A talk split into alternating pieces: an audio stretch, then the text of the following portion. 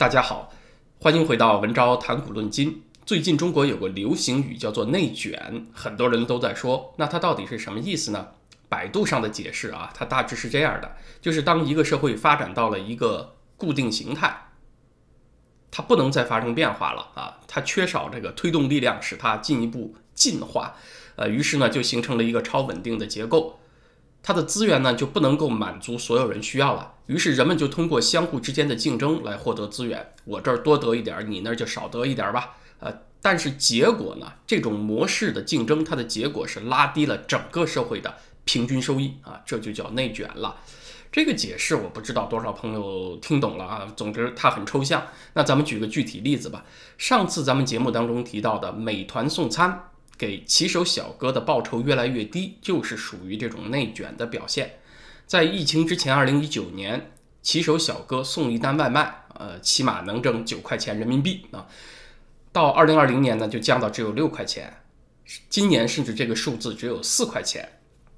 那么很明显，这个送餐需求的增长远远没有想通过送餐兼职挣钱这个需求增长的快。它就造成了骑手之间也通过压低工资互相竞争。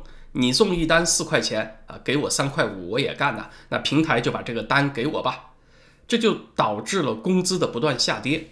如果只是在外卖送餐这个行业出现这个情况呢，还可以简单解释成就是这个行业的劳动力供需关系所导致的。但是如果社会行行都是这个状况，那我们就说内卷了。我第一次看到“内卷”这个词儿啊，其实是在读《大分流》这本书看到的。这是芝加哥大学的历史学教授，同时也是汉学家彭木兰所写的啊。但是这本书呢，不推荐大家看，因为它非常的枯燥难读。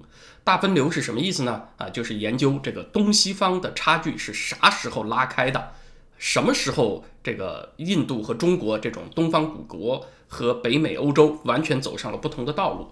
那彭木兰呢，是认为。中国和欧洲的这个分流的时间远远没有来的那么早啊，不像有些人说的什么哥伦布发现美洲啊，十五世纪没到那么早。其实直到十八世纪末，中国和欧洲在民众的财富储蓄啊，还有人口平均寿命啊，甚至是蛋白质摄取，一年吃几回肉啊，这些指标方面都没有太大的差距。但是呢，从明朝末年到清朝这段时间，中国社会。已经出现了非常严重的内卷化的现象，表现呢就是，其实中国从明朝末年以后就已经出现了非常频繁和复杂的雇佣劳动了啊！我花钱雇人干活啊，你不是白给我干的，不是说我是这个贵族，你是我的附庸，你就给我干，那不行，我得出钱。雇佣劳动呢，其实就是大家所熟悉的资本主义生产关系，但是呢，就是从家庭作坊的零敲碎打。到大规模的工厂手工业这个坎儿啊，在中国就怎么都跨不过去。原因呢，就在于中国是妇女和儿童过早的投入了劳动力大军的洪流，但是呢，他们不表现出来，就是说出去接活的、接单的是丈夫或者父亲，但是干活的时候是全家动员，老婆孩子一起上，这样就完成的快。那这样呢，你就可以接更多的单，挣更多的钱，对吧？好，一家这么干，别人看到，好家伙，这招很灵，那我也这么干。于是呢，原来两个男人之间的竞争，就变成了两个家庭之间的竞争，争相压低工资价格，就使得这个工资水平一直就起不来。妇女和儿童啊，其实他一直都是劳动力大军当中的一员，但是他们是隐形的，发工资的时候是没他们的份儿啊。这就像看游行一样。站在第二排的一个人动了个心眼儿，我把脚垫高一点，我就看得清楚一些啊。结果他一垫脚，脑袋挡住了第三排的人。那第三排的人想，那我也把脚垫高吧，以此类推。最后的结果呢，就是每个人他看到的景象和原来其实差不了多少，但是每个人都累个好歹的啊。这个游行完了以后回家全都瘸了，这就叫内卷了。由于中国长时间这个工资水平低廉，那就让把土地、资本、劳动力集中起来办大工业变得没有必要了啊！所谓大工业就是集约化嘛，通过规模降低成本。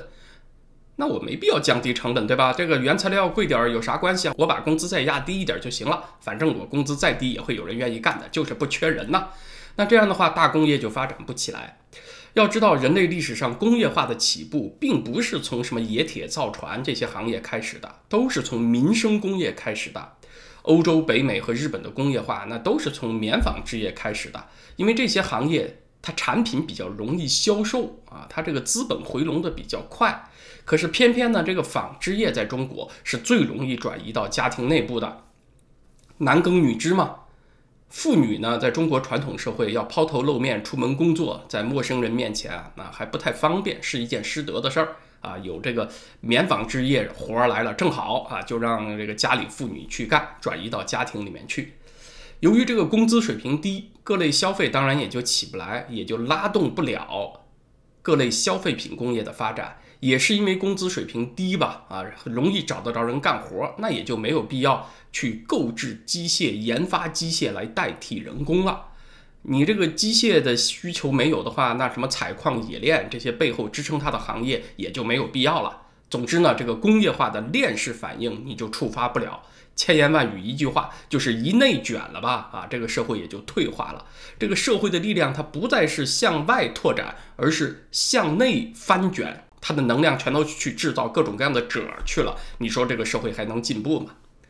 呃，疫情以后呢，当今中国社会的内卷化趋势越来越明显了。最近的原物料大规模涨价又会推进这个趋势。呃，最近甚至出现了原材料和产品价格倒挂的现象，也就是俗话说的“面粉比面包还贵”。呃，也就是原料涨价的速度，它超过了下游产品能够涨价的速度。那这个干的越多，就亏的越多嘛。比如造纸厂，它这个原料纸浆的价格涨得太快，那很多造纸企业呢，它没有办法通过这个纸制品的涨价来抵消这部分原料涨价，它就只能停产。还有木材涨价太快呢，也是让很多家具厂关门。黄豆价格涨得太快，让很多食品油的榨油企业关门，都是这种情况。啊，所以现在又出现了洛阳纸贵了啊！只不过上次洛阳纸贵呢，是西晋太康年间大才子左思写了一篇《三都赋》，写的文采飞扬，所有人看了都说好，人人争相传抄，就造成了一个爆发式的需求啊！洛阳的纸都稀缺了，但现在洛阳纸贵就和大才子一毛钱关系都没有了。这个下游企业它一旦没有办法把涨价传导给消费者，他就必须自吞苦果，勒紧裤腰带了。他就得忍受利润被挤干，甚至一段时间亏损，等待这一轮行业洗牌过去，撑不住的同行倒下了啊，我的春天才能来。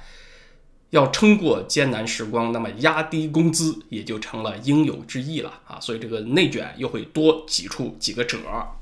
最近原物料价格的大幅上涨，它是和疫情、通胀这两重因素直接相关的。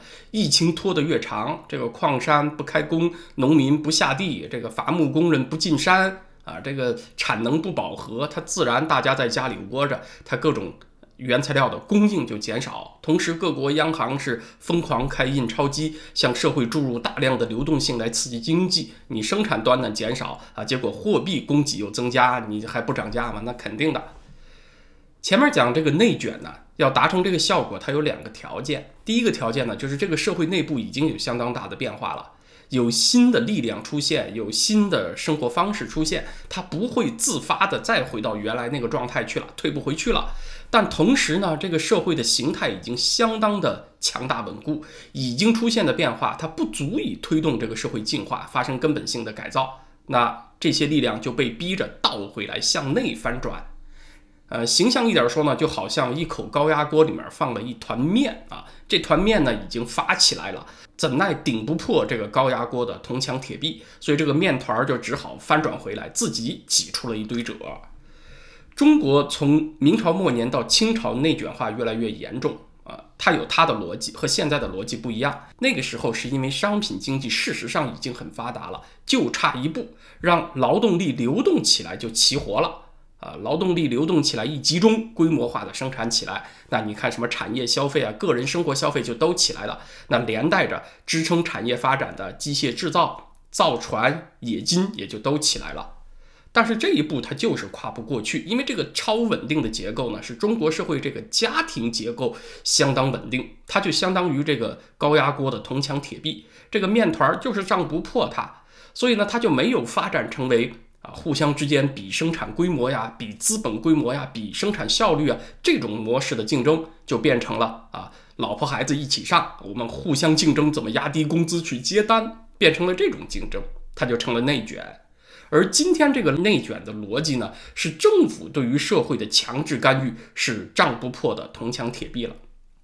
这就说到李克强啊，最近又现身了。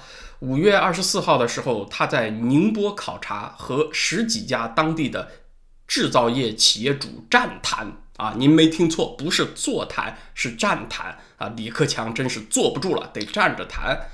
这个谈话的内容呢，就是同志们呐啊，要提高智能化生产水平，在企业内部深挖生产潜力，降低成本，抵消原物料涨价的压力。呃，换句话说呢，就是同志们给我顶住啊！原材料涨价，你们都不准给我涨啊！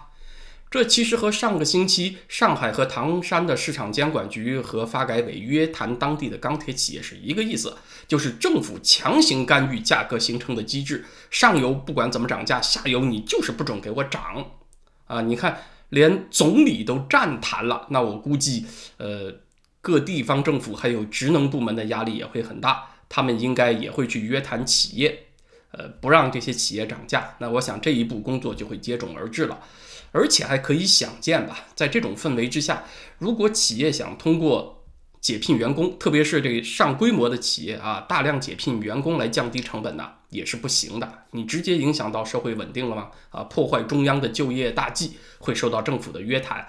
那还有什么辙呢？那种低水准就业、压低工资水平的内卷。就是可以想到的结果了嘛？这个原材料涨价带来的问题，它只能通过原材料价格平复来解决。中国呢，咱们讲过多次，是地大物博啊，是那个单薄的薄，不是广博的博。我也不知道中国地大物博这个话反复反复说，现在有多少人知道真相啊？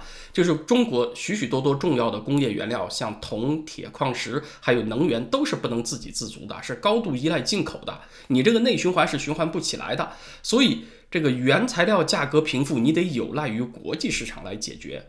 但是说中国是不是自己能够做一些事情呢？能做一些事情，它对于这个缩短这个进程有帮助。首先，你就是别瞎作啊，不要虽远必诛，今天惩罚这个，明天惩罚那个的打贸易战。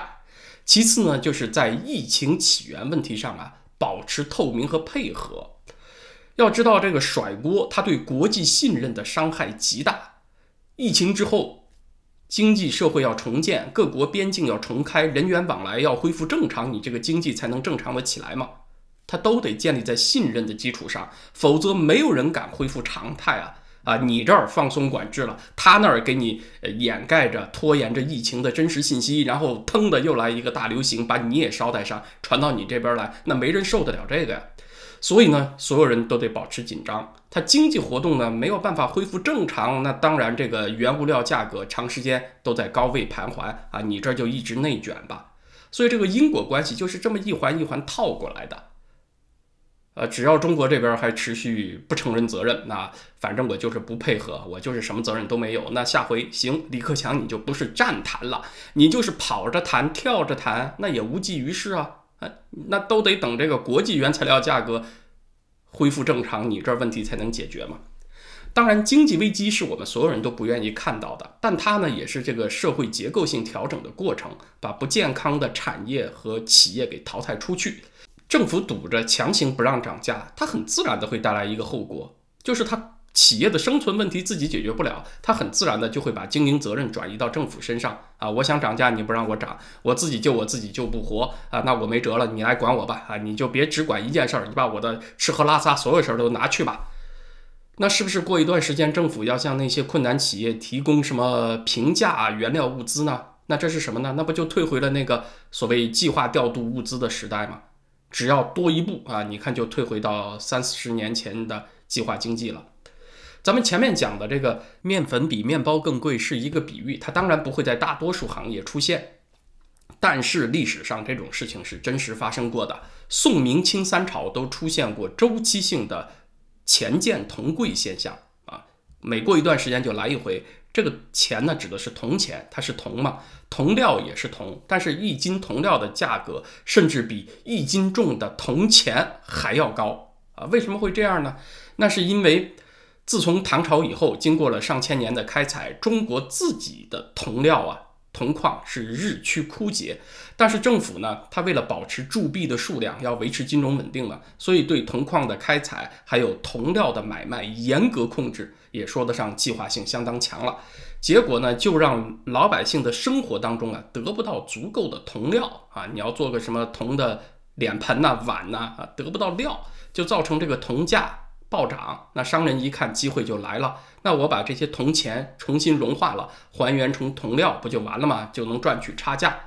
但是你销毁货币吧，是人为的制造钱荒，又破坏了金融稳定，所以历朝历代都对这种毁钱铸铜的行为啊下重手，严厉打击。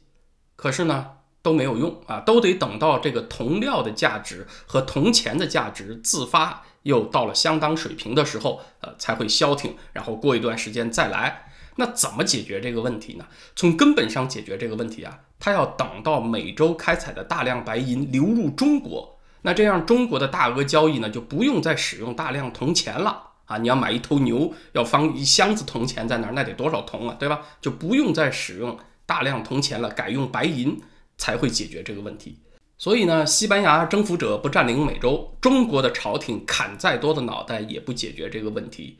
当时的中国政府如果有足够的远见的话，应该和西班牙竞争啊，谁先发现美洲、开发美洲啊，发展航海事业，那这个问题也许就解决了。